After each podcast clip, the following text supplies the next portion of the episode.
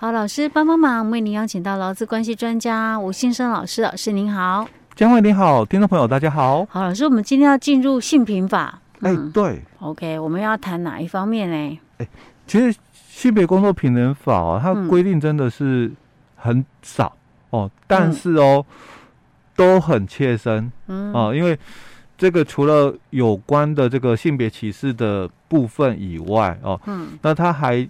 有就是一些的这个请假的一个规定，uh -huh. 哦，因为我们请假的规定哦，可能主要在劳工请假规则以前呐、啊，嗯，那因为之后有这个性别工作平等法，哦，所以我们就也多了很多的哦，这个其他的一个假别出来，嗯，那当然这两三年因为疫情的关系，嗯，哦，又再多了一些的假哦、嗯，那我们在这个性别工作平等法里面哦，它就有一个。是留职停薪的规定哦，因为这个十六条提到了哦，这个受雇者哦，任职满六个月以后哦，在每一个子女哦满三岁以前哦，都可以来跟雇主哦来申请这个育婴留职停薪。那这个期间哦，就是到这个小孩子哦满三岁为止哦，但是哦，它也有规定，不可以超过两年哦。那如果同时抚育哦，这个子女哦有两个以上的话哦、嗯，那你这个留职停薪的期间呐哦，就应该要合并计算哦。那最长哦是以最小的那个小孩子哦来算两年，嗯哦，所以他当然文字解释会让人家很容易哎误解啦。嗯哼，我刚刚听老师这样讲，我就有点搞不太清楚。哎、对，假设老大。老大先生了，嗯，你要还要再生个老二，两、嗯、个还可以同时请育婴留职停薪，那一定会隔个一年以上吧？不可能马上生了之后马上又怀第二个，然后接着生吧？对，所以他这种情况就是，嗯，他第一个就是先提到，如果只有一个小孩子的情况下，嗯，哦，当然你请这个育婴留职停薪哦，在小孩子哦满三岁前、嗯，任何期间你都可以提出、嗯、哦，就是。我只有一个小孩子的情况下、嗯，那可能我在他一岁的时候我来提、嗯、哦，也可以哦，因为未满三岁以前我都可以提哦。嗯，那最最长嘛两年。嗯，所以假如哦我一岁的时候提，那刚好提到，到他三岁，哎，最最长就两年、嗯、哦。可是如果我是我这期间老二出生了呢？哎，对，这是第二个问题了。那这样子超过两年了、哦对。对，那我们先把刚刚第一段我再把它讲。清楚一点哦、嗯，那如果你是两岁的时候再提的话，嗯，那你就不可以请两年了，因为你只有一个小孩，单一小孩的时候，嗯、因为小孩子满三岁了就不可以再育婴留子停薪、嗯、哦，所以你只有一年的育婴留子停薪，嗯。哦，那刚刚佳慧谈的就是衍生问题了哦、嗯，我小孩子哦，我可能这个六个月的时候，我、哦、就提出了育婴留职停薪，嗯，那当然最长可以提。提出两年哦、嗯，所以我本来应该在小孩子两岁半的时候，嗯，我就要回去了，是。哦，就要回去上班了。可是毕竟哦，两年的时间很长啊，嗯，哦，所以我有可能在这期间哦，嗯，我又怀孕了，嗯，哦，所以也有可能，在我老大还没两岁半的时候，我老二又生了，是。哦，当然这个时候你就可以再提出。老二的预留职停薪，嗯，那如果你不提，嗯，你要等到我老大两岁半，嗯，哦，本来我要回去了，哦，嗯、那这个时候我又接着提老二，嗯，哦，那这种情况就会产生很多那个不同的一个解释哦，所以刚刚我们讲的是单一一个小孩子的，嗯，那如果我是。本来就有两个小孩子的，嗯，那我也是可以哦，嗯、先提老大，嗯，哦，再提老二，嗯，但是因为我本来就有两个小孩，嗯，哦，所以哦，这个两个小孩子的这个留职停薪的期间，嗯，他就说了合并计算，所以再怎么样，就是不管你多长，最长就是两年，哎，对，因为。我本来就有两个哦，哦，本来就有两个，可是我如果是原本只提一个，是一个小孩啊，对，可是后来老二又出生了，所以这个就是我们后面这句话提到的哦，嗯，他他的这个文字表示的部分，其实要这样子分段解释的哦，就你是只有一个小孩子的情况下，嗯，或者是你本来就有两个小孩子的，嗯。啊，那你本来就有两个小孩子的话，那你们的这个育婴留职期间嘛，嗯，哦、呃，就应该要合并计算。嗯、所以既然合并计算，当然就是以两年为限，哦、嗯。但是如果是第三种情况，就是我们刚刚在谈的哦，嗯、我本来只有一个小孩，嗯，但是我在申请育婴留职停薪期间哦，嗯，我又生了老二，嗯、哦，但是我本来想哦，等到我老大结束嘛，两岁半了，我再来提出老二的这个育留子停薪哦，嗯、所以我的我的理想是，哎，那我是不是可以申请四年？嗯，哦，没有啦，没有，哦，所以他就讲哦，嗯、你老二什么时候出生的？嗯，所以他就讲谈到是这一段。最长，嗯，哦，以最小的这个哦。抚育两年为限。哦，所以我就讲哦，嗯，假如我老大哦，在我这个申请的这个两年的育婴留子停，本来是两岁半要回去哦，可是他两岁的时候，老二又生了，嗯，所以我虽然也是等到哦，那是两岁半了哦，我才又再跟公司提出来，是，但是你这个老二哦，你不能申请两年了，我们要追溯，嗯。他什么时候出生？因为有重叠期间嘛。他什么时候出生？嗯、哦，那就以他出生的时候开始起算。嗯，两年。哦，所以就那老大那边就不不不算了，不受影响。OK，那这样也是蛮长的。欸、对，只是没有像我们刚刚讲那个 预期啦。哦，两年两年就四年，哎、欸，没有那么多哦，没有那么长哦。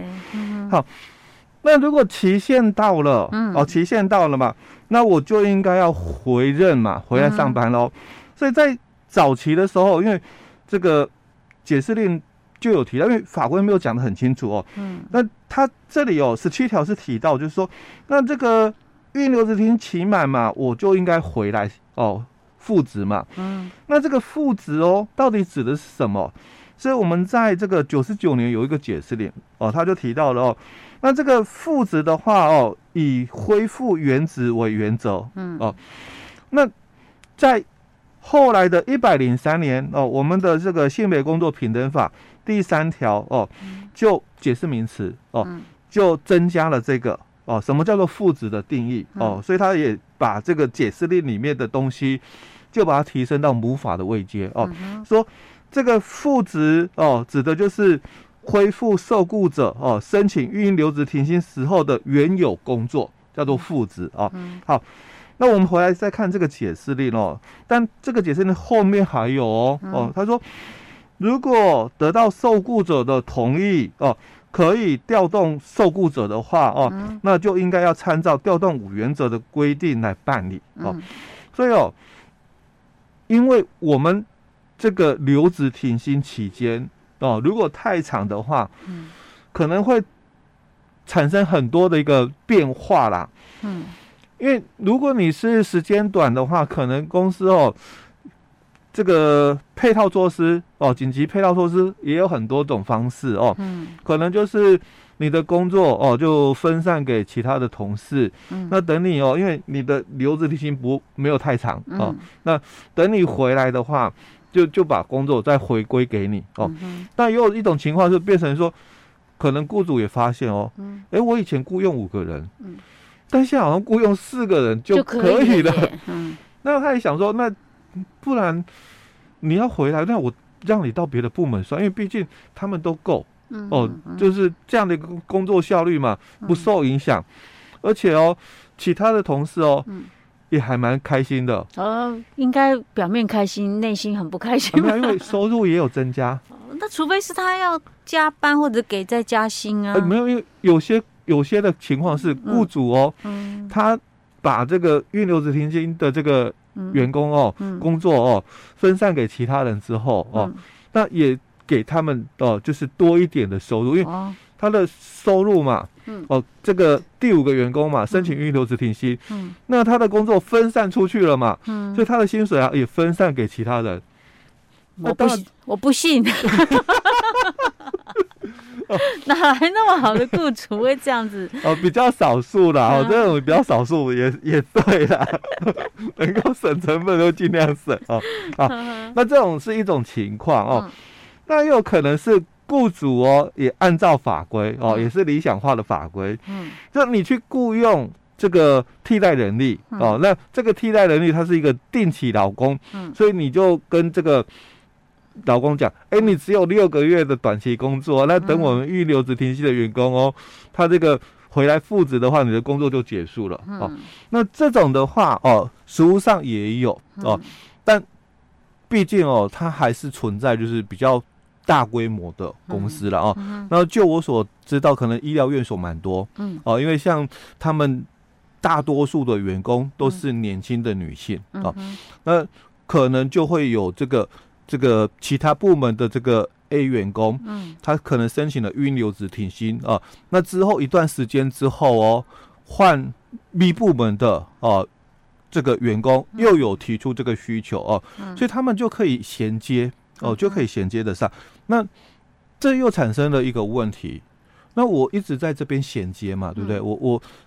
帮这个什么呃儿科的这个某一个护士啊哦，我做他的职务代理半年，那半年结束，可能又外科哦，又有一个这个护理人员哦，他也提出孕留子停薪哦，那我又去做他的这个代理哦哦，又做了半年，嗯，那可能哦衔接上啊哦前后的年资超过了这个九十天，嗯，而且哦我 A。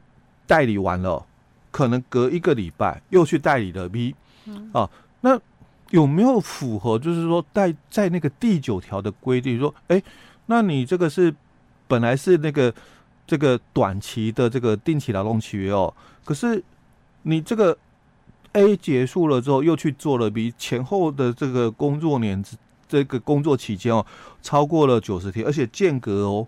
也没有超过这个三十天，马上又在衔接了哦，嗯、所以第二份的这个定期劳动契约，嗯，那会不会变成不定期？因为这个在司法上就有这么一个争议性哦。嗯、我们之前有讲过，哎，对哦，所以基本上其实它本来就是一个定期的，因为它是替代人力的哦，嗯、所以基本上不太会有这个困扰在了哦。嗯、好，那我们回来谈的就是。在我们的这个十七条的一个规定里面哦，他有谈到了哦，他说除了有下列情况之一者外，然后那也经过主管机关同意了，那雇主哦才可以哦哦，就是可以就是不让他复职哦。那第一种情况哦，就是公司就是歇业哦，或者是亏损，或者业务紧缩哦。第二种情况。雇主依法哦变更了组织哦，或者是解散了，或者是转让了哦。嗯。第三种情况就是不可抗力的停工哦，在一个月以上的。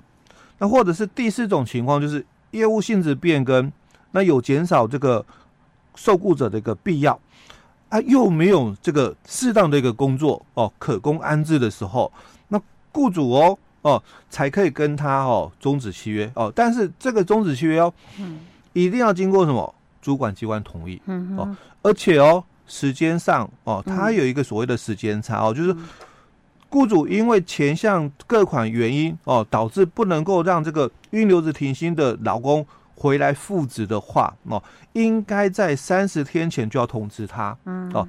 那再依法哦发给这个资遣费或退休金，哦，OK，那这里就产生一个问题，那。没有在三十天前通知，嗯，那有没有预告工资的部分？因为他这里好像只提到嘛，嗯，资遣费跟退休金，哎，没有在三十天前通知，那应该要给啊。